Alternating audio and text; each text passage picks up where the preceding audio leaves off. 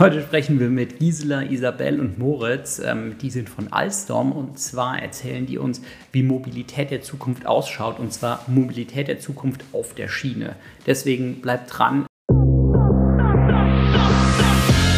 Willkommen bei Get Hired. Mein Name ist Benjamin Weller, Co-Founder von Hired das Early Career Network für Studierende und Young Professionals. Get Hired ist ein Podcast, der sich zum Ziel gesetzt hat, Insider-Informationen der Berufswelt zu enthüllen. Bleibt dran, um von tollen Gästen zu erfahren, wie ihr eure Karriere startet.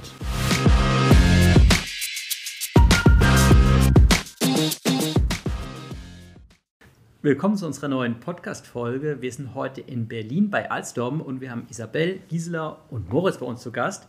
Vielen, vielen Dank, dass wir da sein können. Ja, sehr gern. Willkommen. Mögt ihr vielleicht zwei Sätze jeweils zu euch sagen und dann reden wir mal über Alstom und dann sprechen wir über das, was ihr macht, dann im Detail später. Wer möchte anfangen? Kann ich machen auf jeden Fall. Ähm, genau, Isabel Voller ist mein Name. Ich äh, bin bei Alstom verantwortlich für den Standort in Braunschweig, wo wir die Schiene quasi ausrüsten mit aller digitalen Technik, die wir brauchen für den Rollout in Deutschland. Genau, Gisela Rose-Bauch ist mein Name. Ich bin HR Business Partnerin ähm, hier für den Bereich Signaltechnik und zwar hier am Standort in Berlin. Wir haben auch Kollegen in Braunschweig und zwar für den Bereich Onboard, also alles äh, quasi Digitalisierung auf dem Zug. Und mein Name ist Moritz Kleine. Ähm, ich bin Business Development Manager hier am Standort Berlin. Ähm, aber standortübergreifend unterwegs für alles, was im Zug und an der Strecke ist, im Vertriebsbereich, mittel- und langfristig Geschäft zu akquirieren und bin seit fünf Jahren im Unternehmen. Mega. Jetzt habt ihr schon bei euren Vorstellungen richtig cool auch erklärt, worum es bei Alstom geht. Das, das finde ich erstmal total sympathisch, weil manchmal, wenn man mit jemand spricht und sagt, okay, ich weiß nach fünf Minuten eigentlich gar nicht, äh, machen die jetzt, äh, keine Ahnung, Kartoffelchips oder doch, äh, keine Ahnung, Computerhardware. Ähm, Könnt ihr mal ein bisschen was erzählen? Was macht Alstom? Ich habe schon verstanden, es geht um Schiene, es geht um Züge. Gut, das wusste ich schon vorher, aber das habt ihr nochmal noch mal erklärt. Ähm, könnt ihr vielleicht nochmal ein breiteres Bild geben, was ihr macht? Ich würde sagen, wir lassen den Vertriebskollegen. Sehr gerne. ähm, also wir sind ähm, weltweit einer der größten Bahnsystemanbieter. Das heißt, wir bauen den Zug. Wir bauen weltweit Züge von der Straßenbahn bis zum allerschnellsten Zug der Welt, dem TGW. Ähm, und wir machen auch alles um den Zug herum. Die Infrastruktur, die digitale Technik, die Kommunikation zwischen der Strecke und dem Zug, die Fahrbahn, die Oberleitung. Also wir decken quasi das Bahnsystem ab. Deswegen sagen wir mal Bahnsystemanbieter. Genau. Seid ihr schon alle mal TGW gefahren? Klar. Ja. also ich muss sagen, ich finde es ein mega Erlebnis, weil ähm, wenn das so, so bei Hintersaarbrücken dann brutal beschleunigt, das ist ja. schon krass. Ja. Das ist der einzige doppelstöckige Hochgeschwindigkeitszug. Der hat auch nochmal ganz andere Gestaltungsmöglichkeiten im Innenraum, dadurch, dass er ein bisschen größer und höher ist. Ja. Und das Frühstück ist der Hammer, ja. Also gut, da habt ihr jetzt keinen Einfluss drauf, aber ihr habt die Küchen ja eingebaut. Also deswegen. Ja, stimmt. Ja. Naja, da kann man auch wirklich Höchstgeschwindigkeit zu sagen. Ja. Also ich fahre öfter zwischen Berlin und Braunschweig und da ist nicht so viel mit Geschwindigkeit also im Vergleich. Ja. Ähm, wie kann ich mir das vorstellen, wie das entwickelt wurde? Weil also in Frankreich wurde ja schon sehr früh auf sehr schnelle Züge gesetzt, ähm, mit dem TGV dann irgendwie schon, keine Ahnung, schon in den 70er Jahren. Ende der oder? 70er, Anfang ja. der 80er ging es in Betrieb, ja, genau. Mhm. Und wie, wie hat sich das, ähm, also wie, wie ist Alstom dazu gekommen, zu sagen, okay, wir bauen erstmal den schnellsten Zug der Welt? Also ich würde sagen, ich, ich glaube, wir waren alle zu dem Zeitpunkt nicht gerade im Unternehmen, aber auch, ich meine, man sieht das ja auch heute. Ich glaube, das ist so ein Mindset, mhm. dieses Vorreiter zu sein in neuen Technologien, einfach ein bisschen die Welt anders zu mhm. sehen. Ne? Was können wir neu machen, was können wir anders machen? Jetzt gerade haben wir die ganzen Beispiele Batteriezug, Wasserstoffzug und das war eben vor x Jahren äh, Hoch Hochgeschwindigkeitszüge und die vielleicht gerade, ich sag mal, Asien ist da ja auch immer schon ganz weit voran, aber natürlich muss Europa auch nachziehen und ich glaube, ich gehe jetzt einfach mal davon aus, das ist meine Vermutung, dass es auch da so war, dass sich ganz viele schlaue Leute zusammengesetzt haben und gesagt haben, wir müssen jetzt mal was mhm. anderes machen, wir müssen was Neues machen. Und dann, wir haben, also das Konzept ist immer so, dass wir verschiedene Entwicklungszentren haben. Also nicht jeder Standort ganz global, sage ich mal, entwickelt mhm. alles für sich selber, sondern wir sind ein globales Unternehmen, ein Netzwerk von ganz, ganz vielen Standorten in Europa, aber auch weltweit. Und dann hat jeder so sein Kompetenzzentrum nenne ich das jetzt mal und entwickelt eben, ich sag mal, Produkte und ob das jetzt Züge sind oder Signalsysteme, die wir dann auch in anderen Märkten einsetzen. Und da war eben,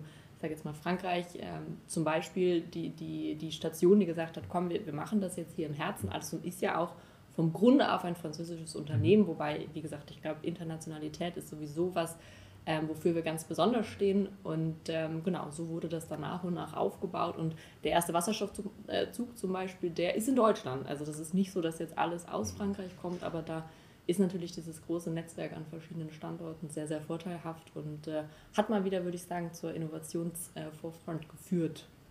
Und ganz konkret, ich glaube auch ähm, damals war es so, ähm, die Schiene äh, war so in den 50er, 60er Jahren eher auf dem absteigenden Zweig und man hat sich dann die Frage gestellt, ähm, wie, ähm, wie, werden, wie, wie wächst die Schiene wieder oder was ist das Schienensystem der Zukunft und daraus ist dann damals der, der Hochgeschwindigkeitszug geboren. Und inzwischen merken wir aber, Mobilität auf der Schiene ist eben nicht nur Hochgeschwindigkeit, sondern wie Isabel auch gerade gesagt hat, es geht auch darum, ähm, in ländlichen Gebieten grüne Alternativen herzustellen.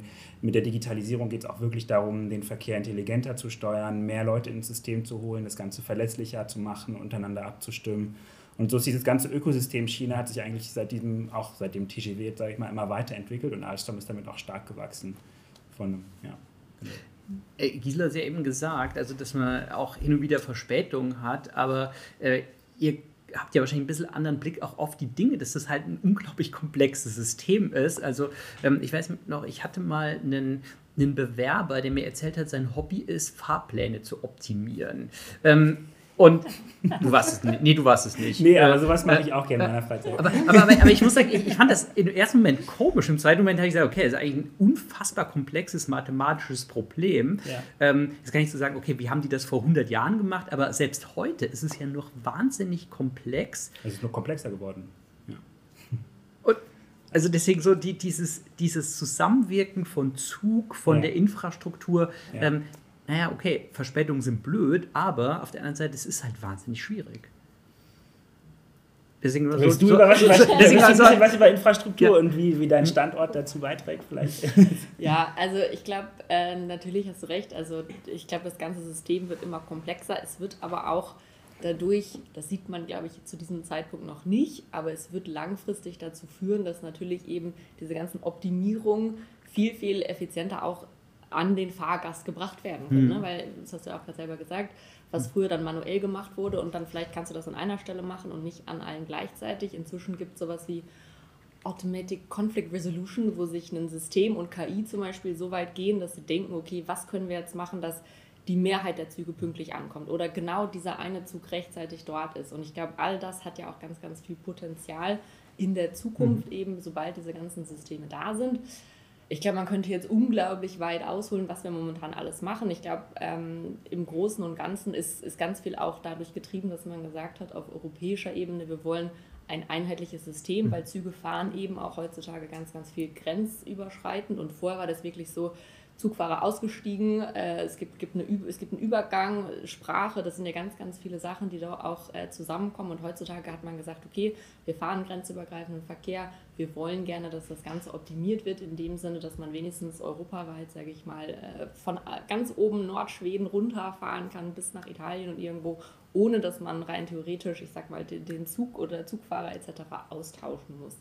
Und dieses Interoperabilitätsgedanke, der hat dazu geführt, es gibt schon ganz, ganz viele Jahre in der Mache diese europäischen Standards und die wir auch in Deutschland zum Teil in abgewandelter Form, weil natürlich hat nach wie vor jedes Land seine eigenen Regeln, was, was Betrieb angeht etc. Aber grundsätzlich geht es darum, wie können wir das Ganze im Kern vereinheitlichen, dass wir alle irgendwie zusammenarbeiten. Und ähm, da haben wir sowohl, ich sag mal, auf der Strecke, und das ist eben zum Beispiel das, was wir, was wir in Braunschweig machen, also Stellwerkstechnik wirklich, also ich sage mal Signal, Signaltechnik, man kann einfach wirklich sagen, die Ampeln gehören auch dazu, die Signale, aber alles bis, äh, bis zu den weichen Antrieben, bis zu den Bahnübergängen und den Schranken, die dort stehen. Und das, das, oder das Herz des Ganzen, der Kern von der, von der Technik an der Schiene ist eben das Stellwerk, mhm. wo wir wirklich durch Software sicher Züge von A nach B bringen. Und ähm, umso mehr das Ganze digitalisiert, automatisiert ist, umso mehr kann man auch zum Beispiel Züge näher aneinander fahren lassen, weiter voneinander wegfahren lassen. und so weiter und so fort. Ich glaube, da kommen wir bestimmt auch noch mal zu. Also Automatisierung, fahrerloses Fahren, das sind ganz, ganz spannende Themen. Und dazu, also ich, wir bauen gerade so ein bisschen die Grundlage für das Ganze, indem wir eben die Schiene entsprechend ausstatten. Aber natürlich müssen auch die Züge entsprechend ausgestattet werden, weil auf, auf solchen Strecken können nur Züge fahren, die auch die entsprechende Technologie haben. Und da kommt eben dieses Onboard Wayside, nennen wir das, äh, ins Spiel, dass quasi der Zug auch mit der Strecke sprechen kann und vor und zurück. Es geht ganz viel über Funk, über äh, solche Geschichten, wie man da eben dieses komplexe System macht. Und ich glaube eben deswegen, Pünktlichkeit ist, ist eine Sache und die wird auch nach und nach immer mehr äh, optimiert werden, aber es geht ja viel, viel weiter. Also ich glaube, als Fahrgast am Ende, wenn das, diese Vision, die die Industrie ja gemeinschaftlich hat, wenn das am Ende dabei rauskommt, dann haben wir alle schon ganz, ganz viel gewonnen auf jeden Fall. Jetzt ähm, haben wir schon ein bisschen über die, die Infrastruktur gesprochen und ihr habt ja dann ein bisschen die, die Besonderheit, dass ihr beides macht. Also ihr macht die Züge und die Infrastruktur. Ja. Ähm, das ist ja doch wahrscheinlich auch ein gewisser Vorteil, dass ihr miteinander dann kommunizieren kann, dass ihr sagen könnt, okay, weißt du was, das funktioniert ganz gut, wie ja zum Beispiel auch ein Apple-PC halt relativ stabil ist, weil die halt Hard- und Software machen. Mhm. Ja, also da gibt es jetzt aber glücklicherweise dann doch Standards, damit nicht nur wir ähm, auf den Strecken fahren können, die wir ausrüsten. Das wäre sonst ein bisschen unfair. ähm, aber klar, es, wir haben auf jeden Fall die Gesamtsicht, Gesamtsicht des Systems Bahn und ähm, ich glaube, deswegen verstehen wir auch, äh, welche Stellschrauben ähm, wo gebraucht werden, um, um das System weiter zu robustifizieren und ähm, die Kapazität auszubauen. Also wir, ich denke, wir haben wirklich dieses so wir sagen immer Pure Player im System Schiene. Wirklich, wir, wir, wir überblicken das, das, ähm, das ganze Sortiment, was, glaube ich, schon ein Vorteil ist. Ja.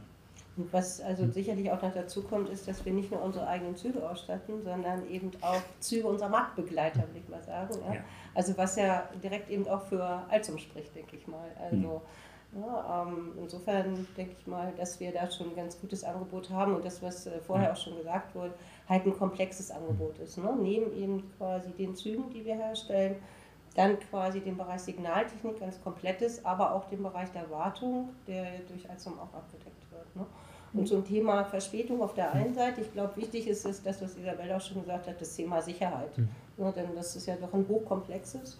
Und auf der anderen Seite ist es zum Beispiel eben auch durch den Einbau von ETCS, von also diesem neuen Standard, uns auch eben gelungen, die Fahrzeit zwischen Berlin und München also drastisch zu reduzieren. Man fährt also unter vier Stunden. Und wenn man sich überlegt, dass man hier zum BER muss und äh, in Berlin und in München quasi vom Flughafen in die Stadt, also dann gibt es nichts Besseres. Man steigt hier in der Stadt ein und steigt in München aus, in der Stadt quasi aus dem Zug aus, sitzt sehr bequem und kann in der Zwischenzeit lesen, Podcast hören oder auch arbeiten. Ja. Also das ist schon eine tolle Sache. Ja, das, ich muss sagen, das ich einen total spannenden Aspekt, weil ich glaube, gerade so diese äh, Frage, wie kann halt Verkehr ähm, verlagert werden von CO2 sehr intensiven Technologien hin zu CO2 vielleicht sogar neutralen Technologien funktioniert ja nur, wenn es eine gewisse Bequemlichkeit hat. Ja? Also man sagt, okay, du äh, konntest wahrscheinlich schon vor 50 äh, Jahren von Berlin nach Freiburg fahren mit dem Zug, aber das hat halt dann gedauert. Ähm, und dann ist es halt nicht wettbewerbsfähig, aber wenn du halt dann die mhm. Möglichkeit schaffst, okay, hier, es hat für dich eher Kom also Komplexität verringern wir und du hast auf der anderen Seite halt einen ähm, Komfortgewinn, naja, dann bist du ja eigentlich ziemlich unschlagbar. Ja.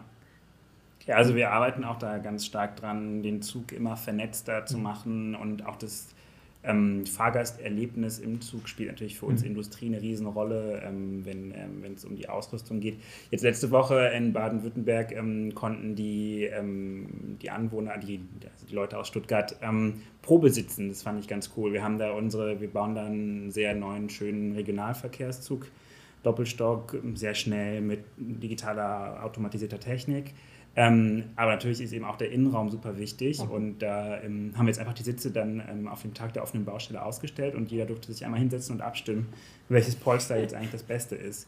Ähm, und also das Sitzpolster ist das eine, aber dann kommt noch die Beleuchtung, mhm. das Wi-Fi, Steckdosen, die Steckdosen, ja. äh, wo, ist die, wo ist die Brandmeldeanlage und wo ist der ähm, Coathänger. Ähm, das äh, alles spielt natürlich, also ist eine spielt bei uns eine zentrale Rolle, wenn wir die Züge konzipieren. Ja. Ja, also gerade das Thema Steckdose ist eigentlich so wichtig. ja. Ich bin letztens mit einem alten IC gefahren, der hat keine Steckdose fast durchgedreht. Ja. Ähm, und dann, naja, aber ging dann irgendwie noch. Ähm, Können wir aber nachrüsten. Okay. Tun wir teilweise. Tun wir ja, also ja, wollte genau. ich gerade sagen. Also das macht zum Beispiel eben auch der Servicebereich, genau, ja, der ja. eben also auch äh, Züge entsprechend modernisiert, ne, wenn die Anfragen da ist. Also dann kommen die und bekommen ein komplettes Makeover, beziehungsweise genau das, was der Kunde sich entsprechend wünscht. Und man sieht das halt teilweise ja in alten ICE-Zügen, die jetzt heute auch noch eben im Einsatz sind. Ne? Ja. Mhm. Jetzt haben wir eben schon kurz angesprochen. Wir haben zum einen das Thema Infrastruktur, ähm, wir haben das andere Thema mit den Zügen. Ähm, ihr habt schon mal angedeutet, es gibt da zwei Zukunftstechnologien, die ihr sehr stark ins Auge fasst, also Batterie und Wasserstoff. Mhm. Könnt ihr da mal ein bisschen was zu erzählen? Wie fährt ein Zug in 20 Jahren? Okay, ähm, darf ich kurz sagen, dass keiner von uns der absolute Wasserstoffexperte ist, aber ich glaube, wir können es mal versuchen, das so ein bisschen anzureißen. Ähm, also wir wollen uns vom Diesel verabschieden, ganz klar. Ähm, ein Großteil des Streckennetzes in Deutschland ist aber nicht elektrifiziert. Ähm, viele Stichstrecken, aber auch teilweise längere Strecken über Land, ähm, die wir aber nicht desto trotz aufgeben wollen. Und ähm, da gibt es eben zwei mögliche Technologien, die im Moment besonders ins Auge gefasst werden. Das ist einerseits die Züge ähm, mit Batterien zu betreiben äh, und eben mit Wasserstoff und entsprechender Brennstoffzellentechnologie. Äh, wir haben bei Alstom, weil wir recht groß sind, ähm, beide Entwicklungen vorangetrieben, bringen jetzt auch ähm, beide, also haben den Wasserstoffzug schon in den Regelbetrieb mit Zulassung in Deutschland gebracht und ähm, werden das auch demnächst für batteriebetriebene Züge machen ähm, in Niedersachsen, in Sachsen, im Taunus. Also da gibt es äh, schon verschiedene Einsatzgebiete. Und ja, letztendlich sind das beim Fahren emissionsfreie Züge. Ähm, äh, ein Wasserstoffzug hat, ähm, wir haben dann einen Weltrekord aufgestellt äh, mit einer Reichweite von 1000 Kilometern. Über 1000 Kilometer. Über, über 1000 Kilometer ohne nachzufüllen, genau. Ähm, das heißt, damit kann man auch den Zug schon also einen ganzen Tag betreiben. Ähm, bei batteriebetriebenen Zügen ist es eher so, dass die ab und zu so kleine Ladeinseln brauchen werden. Das heißt, die fahren ähm, ihre kleinen Stichstrecken und dann kommen sie wieder auf einen elektrifizierten Bereich, können sich aufladen und ähm, genau, sind also kommen, ja, haben auch so ihr Segment. Und damit fahren wir quasi in 20 Jahren komplett emissionsfrei. Nicht nur da, wo wir Oberleitung haben, sondern überall. Das ist das, ist das Ziel. Äh, mega spannend. Also ich überlege die ganze Zeit, wie ich, wie ich dann äh, vielleicht am Wochenende mal mit dem, mit dem Zug fahre. weil mich das echt interessiert, weil ähm, es hat ja auch wahrscheinlich dann den, den anderen Vorteil, dass es wahrscheinlich auch wesentlich leiser ist, oder? Weil ja. die Diesel, die ist ja die doch durchaus mal eine Geräuschkulisse, ja. ja. ja. Also die Diskussion ist ja tatsächlich ganz ähnlich wie beim Auto gerade. Mhm. Ne? Also was mhm. passiert mit, mit Elektroautos? Deswegen guckt man natürlich auch, auch da gibt es ja die Diskussion in beide Richtungen auf jeden Fall. Aber ich glaube deswegen, was dann eben spannend wird über die Züge hinaus hinterher ist, wie automatisiert mhm. fahren wir, was kann man da alles noch optimieren. Aber ich glaube, von den Zügen sind wir da ganz gut aufgestellt, dass auch in welche Richtung auch immer es funktioniert. Weil da, ich glaube, der große Unterschied ist, dass man bei den Autos natürlich schon viel weiter ist, was jetzt die Infrastruktur im Sinne von Tankstellen etc. angeht. Ne? Mhm. Inzwischen hat ja jeder jede Raststätte, jeder McDonalds irgendwo wenigstens so eine Aufladestation. Mit dem Zug ist das natürlich, einerseits ist das Netz fixiert, aber gleichzeitig muss man da natürlich schauen. Und das gleiche ist ja auch mit, Wasserstoff, mit Wasserstofftankstellen. Auch die bauen wir nicht selber, wir haben dazu Partner. Aber ähm, ich glaube, da ist momentan auf jeden Fall noch so ein bisschen äh, zu gucken, wie sich das entwickeln wird in den nächsten 20 Jahren. Was sind sonst so Zukunftstechnologien? Wir haben jetzt schon ganz viel über Zukunft geredet, aber was sind so Sachen, wo du sonst mal sagen würdest, ey, das ist super spannend für unsere Zuschauerinnen und Zuschauer, darüber zu erfahren, ähm, was, was Alstom so macht? Na gut, eins, äh, automatisiertes Fahren. Ich denke, das ist ein mhm. Thema ähm, mhm. für die Zukunft. Teilweise wird es ja, ich sag jetzt mal in Frankreich, äh, gibt es zum Beispiel ne, fahrerlose Metros mhm. Wir haben das mit dem Pipi Mover ja in Fraport auch schon, also in Frankfurt im Einsatz, aber jetzt da vielleicht in die Zukunft geblickt, wie können wir das umsetzen, welche Technologien müssen dort im Prinzip auch noch weiterentwickelt werden. Das ist sicherlich ein Thema. Auf der anderen Seite denke ich aber insgesamt, dass ähm, die Schiene komplett insgesamt, also die komplette Branche, letztendlich eben auch ganz stark eben im Wachstum ist, wenn wir eben hier gucken auf die Digitalisierung zum Beispiel oder eben auch auf diesen Servicebereich. Ne? Was kann ich mit vorhandenen Zügen machen? Wie kann ich die umbauen und umrüsten? Ähm, da glaube ich, ähm, ist äh, die Schiene, was wir vorhin schon mal gesagt haben, die ja mal lange Zeit so ein bisschen als verstaubt galt, ähm, gerade in den letzten Jahren durch Corona, durch die Einschränkungen, die wir haben, über das Thema auch Diskussionen mit Flugzeugen, wie bewege ich mich fort, Auto muss jeder individuelles, äh, ein individuelles Auto haben. Hier zum Beispiel in einer Stadt wie Berlin definitiv nicht. Ja. Hier gibt es äh, mehr oder minder, ist der ÖPNV so gut ausgebaut, dass man nicht unbedingt eben ein eigenes Auto haben muss. Und da glaube ich, rückt die Schiene immer mehr in den Fokus. Ja. Also von daher Wir können ja mal den, den Bereich Digitalisierung noch ein bisschen mhm. aufbröseln. Also neben dem, genau. neben dem automatisierten Fahren geht es auch einfach darum, wir befinden uns gerade an so einem Wendepunkt, wo wir unsere analoge Technik, die wir so größtenteils in der Nach Nachkriegszeit implementiert haben, verlassen und uns auf ein digitales System bewegen. Das heißt, wir, werden, wir verlassen den Stellhebel, mit dem man eine Weiche stellt und geht in Richtung Mausklick, um den Verkehr zu steuern. Und da hängen unglaublich viele verschiedene Technologien dran. Unterstützung bei der Entscheidungsfindung in der Betriebssteuerung, ähm, Remote-Diagnosedaten ähm, auslesen davon, was im Zug vielleicht funktioniert oder nicht funktioniert, was repariert werden muss, ähm, vorausschauende Wartung anhand von Sensorik am Zug, ähm, smarte Fahrgastinformationssysteme, die die Auslastung vom, vom Zug anzeigen, damit man weiß, wo man einsteigen muss ähm, Luftfiltrierung, die sich anhand der, der, der ähm, Auslastung orientiert. Ähm, das war auch nach Corona ein großes Thema natürlich. Ähm, was haben wir noch so? Also ähm, smarte Beleuchtung, Mood Lighting im Zug. Äh, äh, also es, es, gibt sehr, sehr viele Themen, die jetzt einfach mit der Digitalisierungswelle da auch quasi die komplette Industrie so ein bisschen ähm, zum, nicht zum Umdenken, aber zu, zur Weiterentwicklung anregt und das alles einfach smarter, geschmeidiger, flüssiger macht. Ja. ja.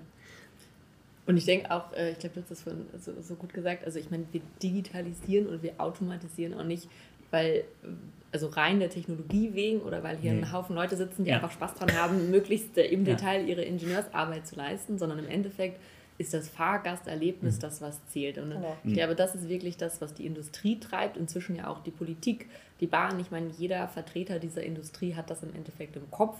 Und natürlich, ich glaube, uns begeistert das ganz, ganz stark, was alles dahinter steckt. Und wir hoffen auch ganz, ganz viele Leute natürlich und dass auch deswegen äh, neue Kolleginnen und Kollegen zu uns kommen, weil natürlich wir haben super coole Technologie, sehr, sehr digital, sehr automatisiert, alles bis hin KI, was wir alles machen können. Aber ich glaube, im Endeffekt der Kern von allem, was wir tun, es geht einfach darum, dass wir einen besonders geschmeidigen Fahrgastservice haben, dass die Leute gerne im Zug sitzen, ja. auch einfach die aktive, bewusste Entscheidung treffen, ich nehme den Zug, ich mhm. nehme nicht das Flugzeug. Das hat viele Vorteile und es macht auch noch Spaß.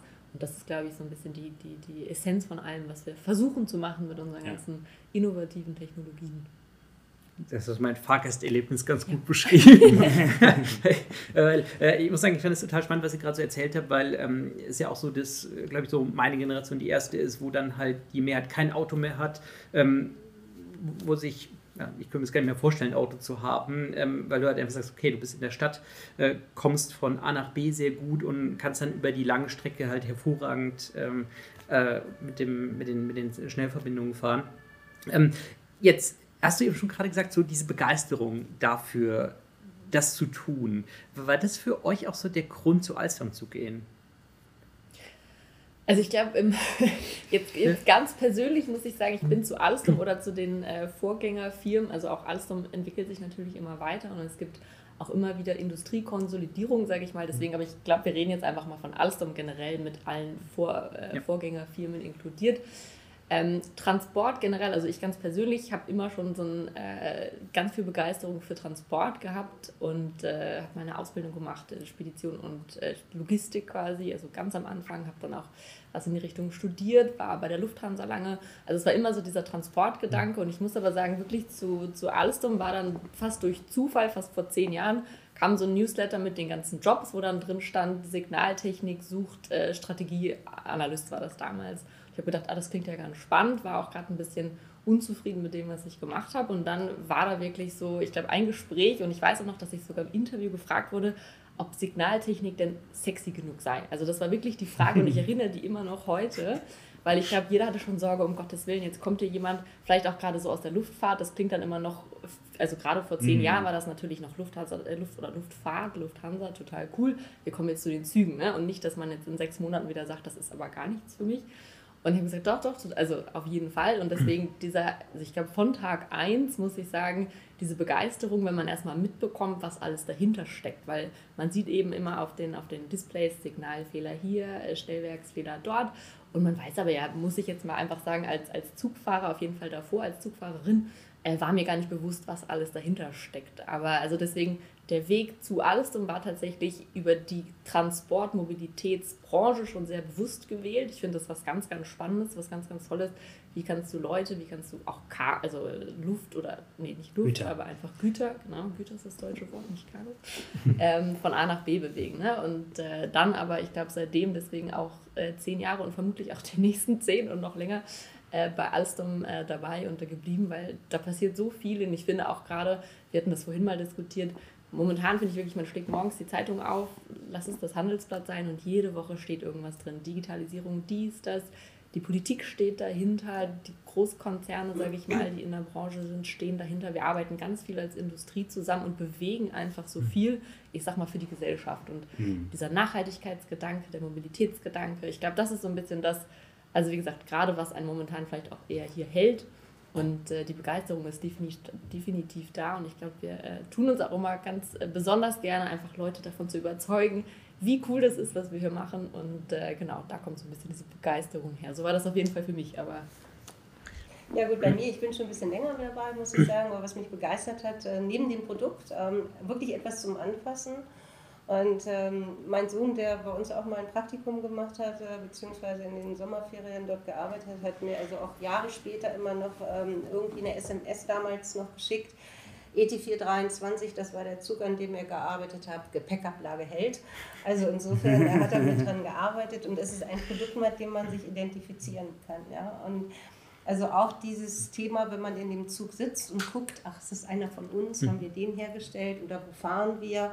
Ich kann mich daran erinnern, als wir damals einen äh, Zug für Schweden, für Stockholm gebaut haben und der 256 Meter lang war und ich durch diesen Zug durchgehen konnte, den ich quasi so eigentlich mal als, als Rohmodell gesehen habe, ein kleines Stück davon, damals ein Holzmodell und dann eben durch diesen Zug gegangen bin und den auch von oben sehen konnte. Also wunderbar, das ist wirklich äh, ein Gefühl, dass man sich damit identifiziert. Das ist das eine. Das andere muss ich sagen, Alzom, und Isabel hat schon gesagt, ist ja eigentlich ein französischer Konzern, mittlerweile 70.000 Mitarbeiter weltweit, aber sehr international. Ähm, das ist das, was mir immer Spaß gemacht hat und Spaß macht dieses internationale Team, der internationale Gedanke, ähm, und das ist auch gerade hier den, im Bereich, den ich betreue, wir sind wirklich international und also auch Thema Diversity ist also auch so ein mhm. Herzthema bei mir, wo wir uns auch in die richtige Richtung entwickeln. Ähm, es gibt sicherlich an der einen oder anderen Stelle noch was zu tun, weil natürlich gerade in Produktionsbereichen da ähm, die Frauenquote zum Beispiel mhm. nicht unbedingt da ähm, sich entwickelt hat oder bisher entwickelt wurde, wo wir das gerne wollen. Aber wir sind auf dem richtigen Weg und dieses Zusammenspiel der Kollegen, das ist ein Thema, was, äh, was mich wirklich begleitet und äh, was mich anspornt. Und eben dieser internationale Kontakt, dass man also, ähm, egal heute mit Kollegen aus Belgien, weil wir im äh, Kompetenzzentrum in Belgien arbeiten oder mit unserem Headquarter in Paris, aber auch mit den Kollegen aus Indien. Also das ist schon spannend. Jeden Tag irgendwie was Neues, das ist so eine Herausforderung für mich, ja. Ja, und ich bin der, der absolute Bahn-Nerd. Also ich glaube, ich war, ich war einfach prädestiniert. Gut, optimierst ja auch ähm, also Fahrpläne. Also das genau, ist, genau. Es ist Wahnsinn, dass ich jetzt zwei Menschen kenne, die Fahrpläne Das ist so eine Community. Das ist okay. tatsächlich ähm, das ist ein richtiges Ding. Also es gibt da eine ganze Theorie dahinter, wie man einen Fahrplan baut, gerade einen Taktfahrplan. Das ist unglaublich interessant. Ähm, aber ähm, wie, wie bin ich zu, zu Alstom gekommen? Ähm, äh, äh, ich bin jetzt vom Background her ein Sozialwissenschaftler, also ich bin gar kein Techniker. Ähm, war, also Mathe war, war okay, aber eigentlich nicht so mein Ding und Physik mochte ich überhaupt nicht. Ähm, aber ich fand die Eisenbahn einfach schon immer so als Fortbewegungsmittel einfach unglaublich ästhetisch und ähm, einfach angenehm. Und dann habe ich einen Master in Verkehrswesen gemacht und dann hat da eine Person mal eine Gastvorlesung zur Konzeption von Straßenbahnen gehalten. Ähm, die war von Alstom und ich fand das Fahrzeug einfach so toll und dachte mir, ey, ähm, bei dem Unternehmen würde ich gerne arbeiten und bin dann da, habe dann sehr zielgerichtet nach dem Studium, äh, nach einem Einstieg bei Alstom gesucht und hat auch erfreulicherweise geklappt. Ähm, Wir hatten ja das erste Gespräch. Und ähm, ähm, ich denke, für, für alle Menschen, die gerne am System Schiene arbeiten, ist es einfach ein perfekter Arbeitgeber, weil man auch wirklich, wie gesagt, das ganze System überblickt und man hat eigentlich überall Einsatzfelder. Also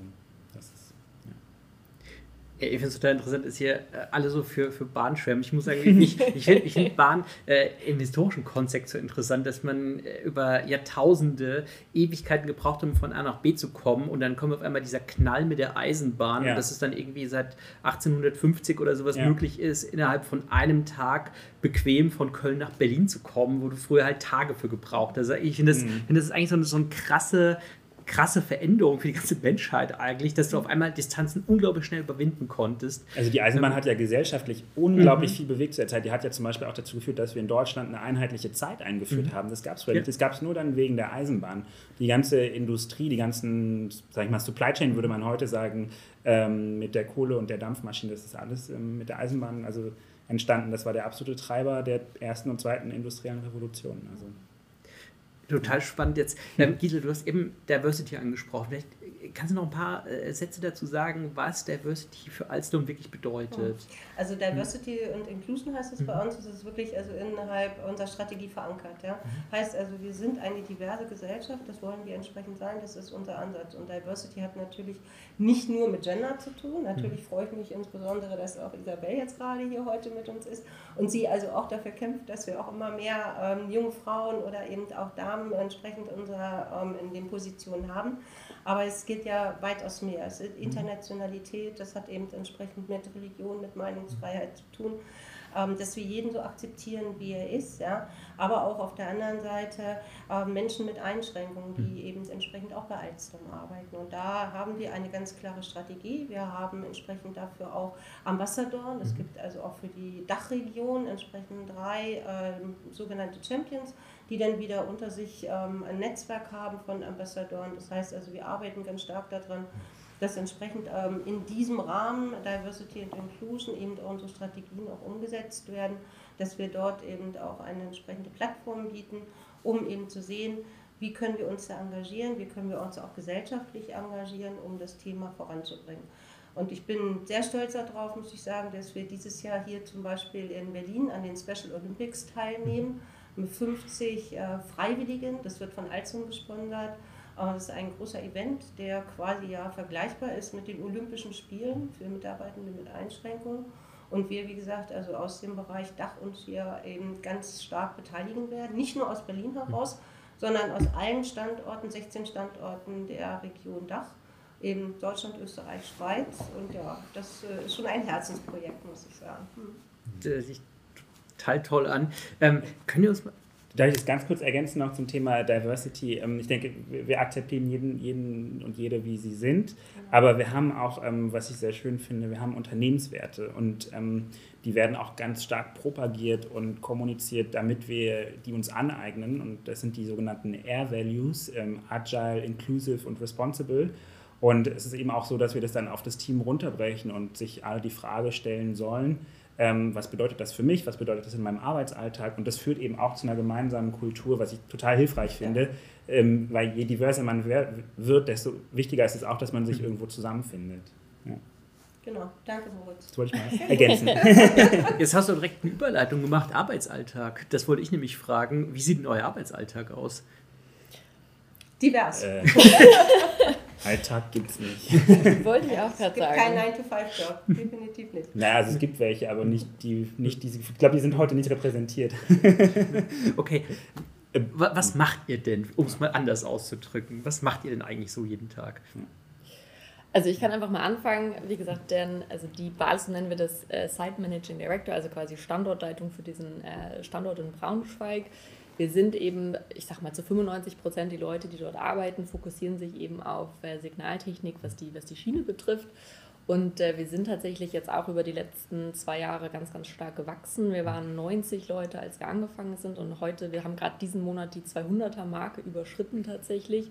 Also dieser Standort ist jetzt auch umgezogen an einfach eine neue Adresse mit einem neuen Gebäude, genau wie hier, sage ich mal. Also wir mussten einmal platzmäßig umziehen, aber es war auch so ein bisschen dieser Neuanfang zu sagen, okay, wir gehen jetzt von einem Gebäude, wo wir seit ich glaube, 27 Jahren sind in ein neues Gebäude, um also dieses Digitale, den Neuanfang einfach ähm, auch zu unterstreichen. Also momentan, ich fokussiere mich tatsächlich ganz viel auf dieses, den ganzen Wachstum, weil also das ist nicht nur, natürlich, wir haben auch ganz, ganz tolle HR-Unterstützung am Standort, es geht ganz viel um Recruiting, Einstellung etc., aber das geht ja in jedem Schritt weiter. Also wie, wie kannst du das Onboarding richtig gestalten, wie können wir dafür sorgen, dass die Leute auch in den sechs Monaten, also Probezeit drei oder sechs Monate, je nachdem, äh, nach wie vor gerne bei uns sind, dass die Leute sich angenommen fühlen. Da ist ein ganzer, dieses Cultural Change dahinter, wie leben wir die Werte, dass die Leute auch bei uns ankommen.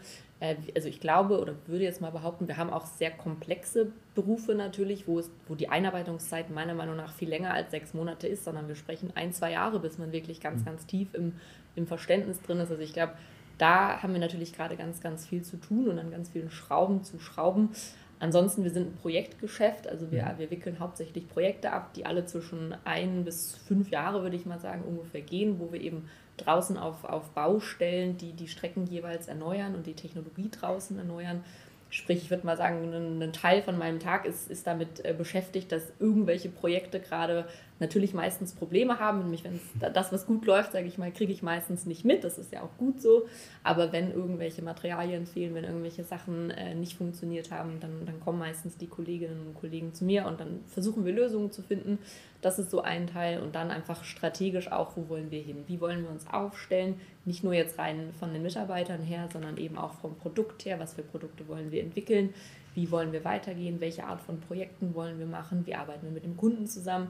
Und natürlich eben auch diese ganze Kunden, äh, der Kundenkontakt, Kundenperspektive zuzusehen, dass wir da eine gute Beziehung zu haben. Also ich würde tatsächlich sagen, kein Tag ist wie der andere und das macht es so spannend. Also wir decken am Standort wirklich alles ab von eben den Funktionen HR, Finance etc., Projekte, Entwicklungsabteilungen, denn die Mehrheit der Leute sind Ingenieure, also ich würde mal sagen, bestimmt 70 Prozent hätte ich jetzt gesagt, äh, ungefähr im Schnitt. Und äh, Vertrieb ist auch dabei, also wir decken wirklich alles ab und jeder kann natürlich jeden Tag auch mit, mit allem, was so ansteht, zu mir kommen. Also ich wollte deswegen, das ist auch so ein bisschen das, was den Job so spannend macht, tatsächlich, dass kein Tag wie der andere ist und vor allem glaube ich, dass man auch so viel äh, mitwirken kann und so viel gestalten kann. Mhm. Also ich muss sagen, das ist auch so ein bisschen was vielleicht noch zu der Frage von vorhin, was dann auch so in Alstom, ich finde als Arbeitgeber grundsätzlich ganz, ganz toll, dass man einfach viel Gestaltungsspielraum hat und ganz viele Dinge machen kann. Und genau, also ein Tag, äh, viele von diesen Themen werden irgendwie sicherlich berührt werden, aber kein Tag ist tatsächlich wie der andere. Kannst du vielleicht noch mal ganz kurz ein bisschen was dazu erzählen, wie das Projektgeschäft generell mhm. dann funktioniert? Also es das heißt, ähm, es gibt eine Ausschreibung, dann macht ihr dafür einen Pitch? Oder wie, wie funktioniert das? Quasi, also wir, wir sind ja im äh, Bereich sagen wir, von öffentlichen Geldern, mhm. auch öffentlicher, öffentliche Ausschreibungen. Mhm. Ähm, also die DB Netz ist unser, unser Hauptkunde. Wir haben auch kleinere Privatkunden, da ist das äh, zum Teil anders, aber vom Prinzip her läuft es immer ähnlich. Dass man, äh, genau wie, wie du das gesagt hast, es gibt quasi eine Ausschreibung und dann äh, ist es aber auch so, dass es natürlich es gibt gewisse Eintrittshürden in den Markt und es gibt eine, ein, ein Pool an präqualifizierten Lieferanten, der sehr begrenzt ist, weil wir sprechen von sicherheitsrelevanten, hochtechnologischen äh, Produkten, die wir da liefern. Das heißt, ich sage mal, es ist von vornherein äh, entschieden, wer überhaupt daran äh, teilnehmen kann. Und dann ist es wirklich so, wir haben zum Teil zwischen zwei Wochen, vier Wochen, sechs Wochen oder auch ein bisschen länger Zeit, um nochmal genau zu sagen, das ist unsere technische Lösung, das ist der Preis dazu, so sieht auch das Konzept der Umsetzung aus. Das wird ja auch jetzt gerade immer wichtiger, dass man sagt, wie viel werden wir den momentanen Verkehr zum Beispiel beeinträchtigen, indem wir diese Erneuerung machen. Ich glaube, das ist ein ganz, ganz wichtiger Punkt, der auch gerade immer wieder hochkommt. Ähm, genau, und dann wird das Ganze abgegeben und da gibt es eine Auswertung und im Endeffekt gibt es quasi einen Gewinner und so werden äh, viele Projekte verteilt. Es gibt auch zum Teil aus technologischen Gründen dann die Möglichkeit, dass man sagt, man erweitert Projekte, die bereits existieren. Dann entwickelt man zusammen mit dem Kunden häufig ein Konzept, wie, auf welche Art, mit welcher Technologie arbeiten wir dort weiter. Das ist äh, sowohl, ich sag mal, sehr, sehr im Sinne von der Bahn natürlich, weil du kannst da auch häufig leichter, schneller, äh, günstiger natürlich die, die, die Strecken jeweils erweitern. Deswegen auf, unter, auf den beiden Stand, Standbeinen machen wir das und genau so läuft das auf jeden Fall mit den großen Projekten ab. Wie ist es bei dir?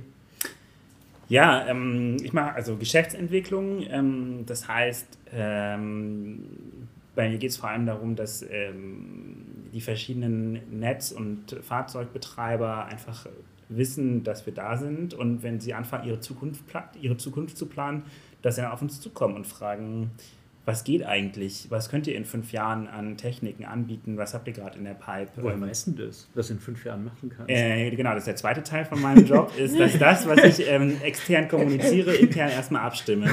Ähm, das heißt, ich bin, also ich bin in der Geschäftsentwicklung wirklich an der Schnittstelle zwischen Kunden und Entwicklung und ähm, ich ähm, ich gehe quasi zu den Kunden, äh, baue ein Netzwerk auf, ähm, kläre die Bedarfe ab, ähm, schaue nach vorne, was wird kommen an Geschäft und intern schaue ich, passt es zu dem, was wir entwickeln ähm, und äh, wie, ähm, was, was davon ist vielleicht besonders wichtig, wo sollten wir den Fokus drauf legen und das dann wieder an den Kunden zu kommunizieren. Wir können das besonders gut. Ähm, äh, was, wie, was Isabel gerade gesagt hat, Netzerweiterungen oder so, ähm, bestehende Stellwerke ausbauen, Züge nachrüsten, und ähm, ja, da, also das ist sehr viel Kommunikation, Arbeit mit Menschen, ähm, viele Geschäftstermine, nennt man oft Markterkundungsgespräche, Technologiegespräche, ähm, Messen, äh, auf denen wir unsere Produkte auch ausstellen, wo die Kunden dann einfach vorbeischauen.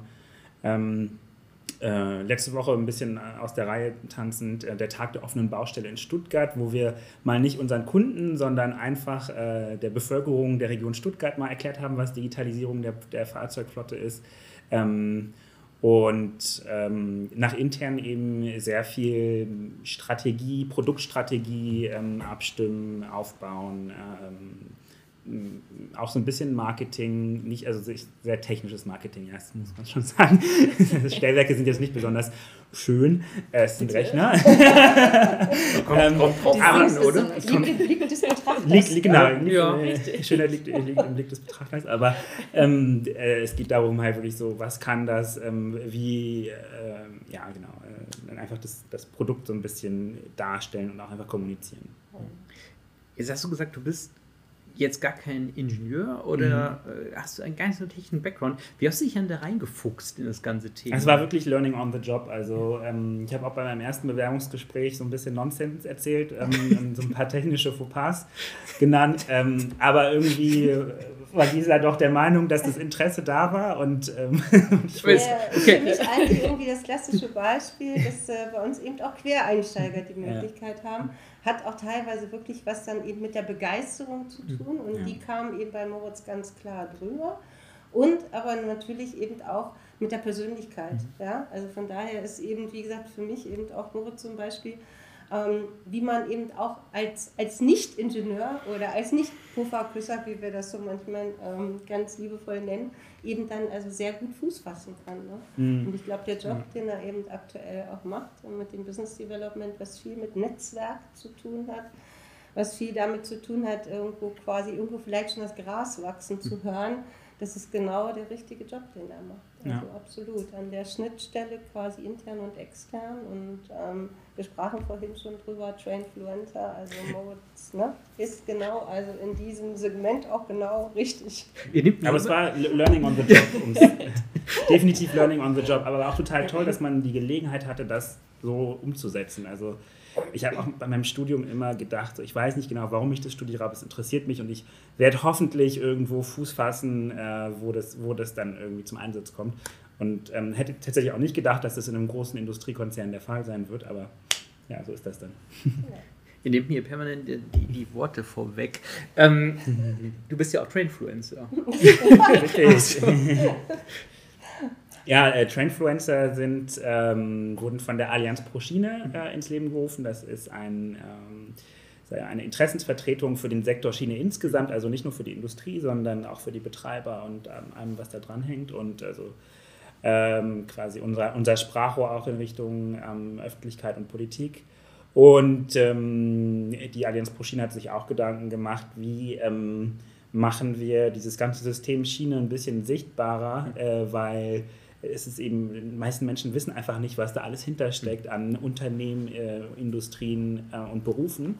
Und haben sich dann so ein bisschen auf Social Media umgeschaut, ähm, wer denn so die Branche da gut vertritt und aktiv ist und hat dann, ähm, ich glaube, 10, 20 Leute ausgewählt und denen das Label Trainfluencer verliehen. Und ähm, genau, ich habe schon länger relativ viel über LinkedIn kommuniziert, ähm, da auch ein starkes Netzwerk aufgebaut und bin dann da erfreulicherweise auch äh, mit ausgewählt worden. Da sind wir auch sehr stolz drauf. Also ja. das macht das immer sehr gut und äh, das ist natürlich auch so ein Thema. Ähm, LinkedIn, Social Media, ähm, da sind wir natürlich ganz stark vertreten.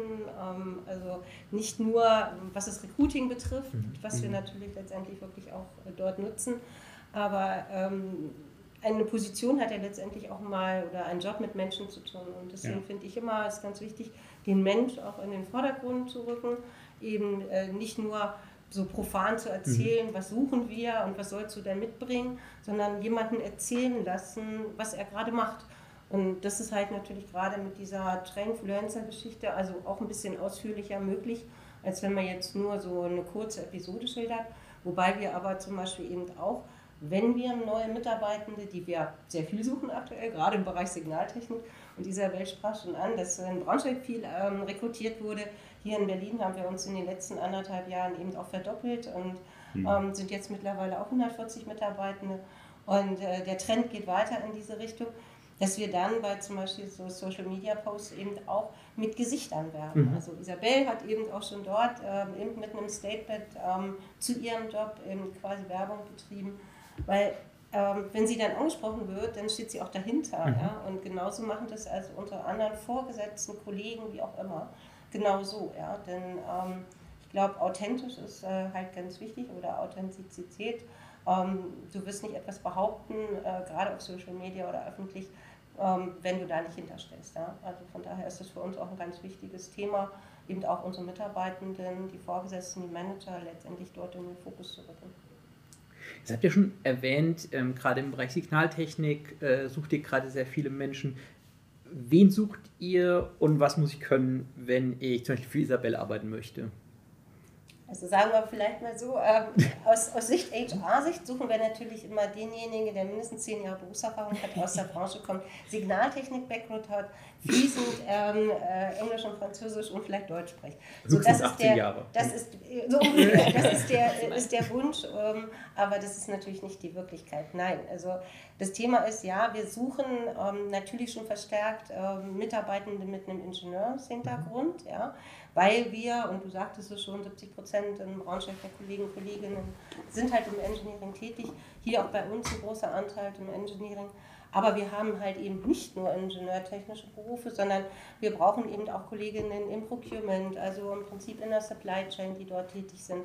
Wir haben das Thema Einbau direkt auf, der Züge, auf den Zügen ähm, im Bereich Field Operation. Wir suchen auch Inbetriebnehmer, die bundesweit unterwegs sind. Heißt eben auch dann, wenn irgendwo ein Zug liegen bleibt, dort dann eben auch zum Einsatz kommen. Also Menschen, die dann eben auch recht, ähm, ja, ich sag jetzt mal, die Möglichkeit besitzen, eben auch dann ins Auto zu steigen und dann loszufahren, also recht mobil sind, ja. Aber letztendlich auch ähm, Kollegen, Kolleginnen, die einen kaufmännischen Hintergrund haben. Bei uns muss man auch nicht unbedingt immer ein Studium mitbringen, also je nachdem, für welchen Job, ob es der Einkauf ist. Wir haben auch Finanzen zum Beispiel, die wir ja abdecken, also ein relativ großes Portfolio, ähm, wo wir, wie gesagt, als neue Kolleginnen und Kollegen suchen. Genau, ich glaube, was am Ende zählt, ist, eine, auf jeden Fall ein Teil Begeisterung einfach für den Job. Ich glaube, man kann vieles lernen. Du hast es vorhin auch schon gesagt, dieses Learning on the Job. Ich glaube, das machen die meisten und das funktioniert auch in den meisten Berufen, würde ich sagen, sehr, sehr gut. Und ich glaube deswegen, ob jetzt Quereinsteiger, Auszubildende, duale Studenten, Werkstudenten, Trainees, VIEs, also doch mal dieses Französische dazu. Wir haben wirklich, also ich sag mal von was ist ein WII? WII, das ist Volontariat International en Industrie. Das ist ein französisches Programm, ähm, was ähm, quasi Hochschulabsolventen aus Europa bis zum ähm, Alter von 28 Jahren die Möglichkeit gibt, in einem französischen, einer französischen Niederlassung, also wir als Alzon, quasi zwischen 6 und 24 Monaten zu arbeiten. Das Ganze wird vom französischen Staat unterstützt. Und wir haben hier schon den einen oder anderen äh, Mitarbeitenden gehabt, der bei uns quasi dann 12 oder 24 Monate im Rahmen eines Programmes letztendlich gearbeitet hat und den wir dann anschließend eingestellt haben. Ja, und genauso wie eben Isabel sagt, ähm, Werkstudententätigkeiten ist eine super ähm, Sache, letztendlich eine Erfahrung äh, zu sammeln, zu gucken, was kann ich hier machen. Und unsere Werkstudenten sind eben nicht zum Lochen und zum Quartieren da, die machen eine ganze Menge. Und ich bekomme immer wieder das Feedback auch, äh, toll, dass ich so viel gleich machen durfte am Anfang. Ähm, und es ist ähm, eine Win-Win-Situation, ja, genauso wie eben auch bei einer Diplomarbeit oder Bachelor-Masterarbeit. Wir lernen quasi den eventuell neuen Kollegen kennen, aber der neue Kollege auch uns, ja, die Arbeitsweise. Also insofern ähm, nutzen wir da alle Möglichkeiten und ich glaube, das gelingt uns eben auch ganz gut, gerade über diese Möglichkeit eben auch neue Kollegen und neue Kolleginnen zu gewinnen. Mhm. Genau. Und auch gerade, ich sage jetzt mal, wenn ich wieder auf die, auf die Stellwerkstechnik schaue, Software, haben ganz viele Softwareentwickler zum Beispiel, die müssen nicht unbedingt die letzten 20 Jahre schon äh, in, in der Branche gearbeitet mhm. haben, sondern zum Beispiel Automobilbranche ist sehr nah. Es gibt ganz, ganz viele nahe oder ich sag mal industrieähnliche Tätigkeiten, wo man dann auch trotzdem, glaube ich, schneller in diesen Beruf reinkommt. Also ich glaube, da bedarf es gar keine Umschulung, sondern einfach ein bisschen, ich sag mal, den Fokus ändern. Und auch da haben wir ganz, ganz viel Bedarf immer und stellen auch recht viel, wir nennen das dann branchenfremd ein. Und man hat dann eben diese Einarbeitungszeit, um zu sagen, okay, wir, wir gucken jetzt mal auf, auf die Zugbranche, aber trotzdem gibt es ja ganz, ganz viele Jobs, ob das jetzt der Einkauf ist oder eben äh, Finanz, HR etc., ähm, wo wir trotzdem die Leute sehr, sehr gerne bei uns begrüßen. Und genau deswegen, ich glaube, wir haben das Karriereportal, da kann jeder auch ganz äh, viel stöbern, was es dort alles äh, gibt an den verschiedenen Standorten. Auf jeden Fall von A bis Z, glaube ich, findet man jeden Beruf äh, auf der Karriereseite und wir freuen uns immer über die Bewerbungen. Perfekt. Jetzt hast du schon gesagt, dass ihr viel im Bereich Diversity macht. Gibt es ja schon erste Ergebnisse, erste Zahlen dazu? Ja, also für den Berliner Standort hier, als am Hans-Reuter-Platz, bin ich also wirklich stolz sagen zu können, dass wir also das von Alstom gesetzte Ziel, also gerade was die Frauenanteil ähm, anbetrifft, weit übertroffen haben. Wir sind nämlich hier jetzt äh, rund 40 Prozent ähm, weiblich mhm. und das freut mich besonders. Und zudem kommt noch dazu, was ich ja vorhin auch schon mal gesagt habe, Internationalität. Also wir zeichnen uns insofern auch aus, dass wir hier also 32 Nationalitäten am Standort haben. Und ich glaube, das ist schon also besonders erwähnenswert auch. Also von daher ähm, Alstom international und weiblich ähm, gerne auch weiter so. Und ich glaube, ich meine, dass Berlin jetzt international ist, ist wahrscheinlich auch keine Überraschung, aber sogar in Braunschweig, sage ich mal, ist bei uns, äh, ich sag mal, der Internationalitätsanteil bei 25 Prozent. Sprich, wir haben jede vierte Person ist auch nicht in Deutschland geboren und das ist natürlich auch was, was ich gerade finde für, ein, für eine kleine Stadt wie Braunschweig zeigt das auch wieder diese Internationalität von Alstom und Diversität über Gender hinaus eben, äh, was das angeht. Und da, es macht auch besonders Spaß, muss ich sagen, einfach, dass man mit so verschiedenen Menschen zusammenarbeitet und jeden Tag zusammenkommt und zwischen Sprachen wechselt und auch ganz, ganz viele interessante Geschichten einfach immer hört. Und da versuchen wir auch weiter drauf aufzubauen. Vielen, vielen Dank euch drei. Es hat echt viel Spaß gemacht. Ich habe ganz viel gelernt. Ähm, danke, dass wir hier sein durften. Vielen Dank fürs Gespräch. Euch auch vielen Dank fürs Zuschauen, fürs Zuhören. Wir haben natürlich unten alles verlinkt, natürlich auch Moritz äh, Seite zum, als, als Trainfluencer. Ähm, bis zum nächsten Mal.